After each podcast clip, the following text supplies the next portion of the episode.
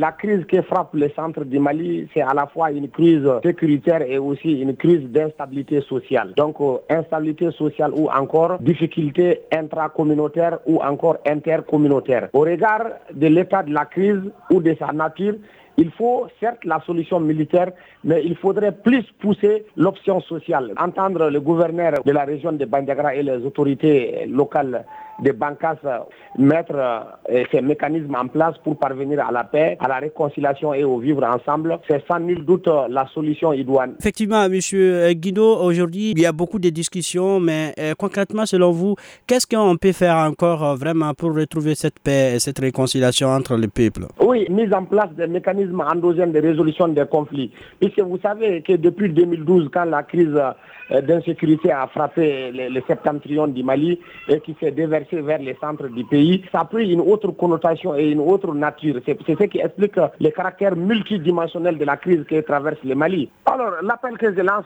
d'abord, elle, s'adresse directement à nos plus hautes autorités, puisque depuis 2020, une association qui est la nôtre, j'ai eu à le dire sur les antennes de Mikado, qui a toujours noué les volontés d'asseoir des dialogues intra-intercommunautaires pour pouvoir pacifier cette zone. C'est pour dire que nos autorités, souvent, bien qu'elles ont des directives pour pacifier le centre du Mali, mais elles doivent aussi le faire avec les associations qui agissent en ce sens-là et qui proposent des solutions venant du terroir